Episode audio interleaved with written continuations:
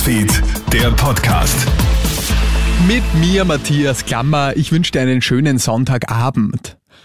Ein möglicher Selbstmordversuch schockiert Österreich. Wenige Tage nach seinem Parteisaustritt aus der FPÖ wird der frühere Vertraute von Clubobmann Herbert Kickel, Hans-Jörg Jenewein, regungslos in seiner Wohnung gefunden.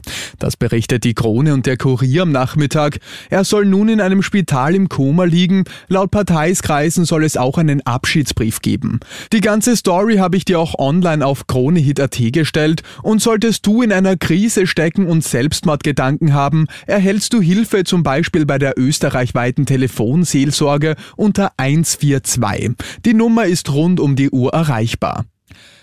Seit bald einem halben Jahr herrscht in der Ukraine nun Krieg und das stellt Moskau vor Herausforderungen, vor allem was Material und menschliche Ressourcen betrifft. Wie heute das russische Staatsfernsehen mitteilt, wurde Präsident Wladimir Putin jetzt Hilfe von einem anderen Diktator angeboten. Nordkoreas Machthaber soll dem Kreml 100.000 freiwillige Soldaten angeboten haben. Laut dem britischen Geheimdienst kann Russland eine solche Hilfe auch dringend gebrauchen. Die Angaben können jedoch nicht unabhängig überprüft werden. Homosexuellen in den USA drohen düstere Zeiten. Ex-Präsident Donald Trump fordert jetzt sogar, dass das Bildungsministerium abgeschafft wird. Damit könnte die Republikanische Partei die Rechte der LGBTIQ-Community weiter einschränken.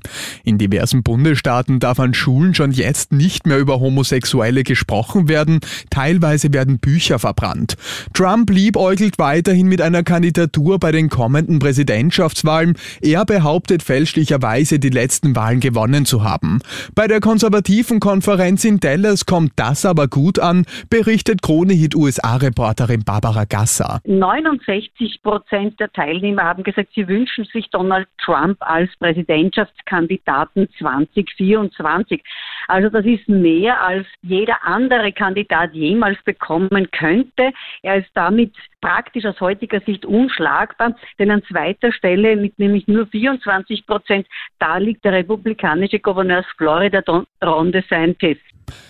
Vier Schiffe mit Lebensmitteln sind heute aus den ukrainischen Schwarzmeerhäfen ausgelaufen. Die vier Massengutfrachter sind mit mehr als 160.000 Tonnen Mais und anderen Lebensmitteln beladen.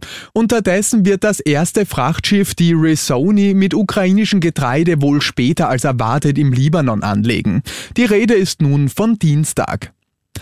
Und das war's schon wieder mit den wichtigsten Infos bis jetzt. Den nächsten Podcast und das nächste Update gibt's dann wieder morgen früh. Schönen Abend dir. Krone Hits, Newsfeed, der Podcast.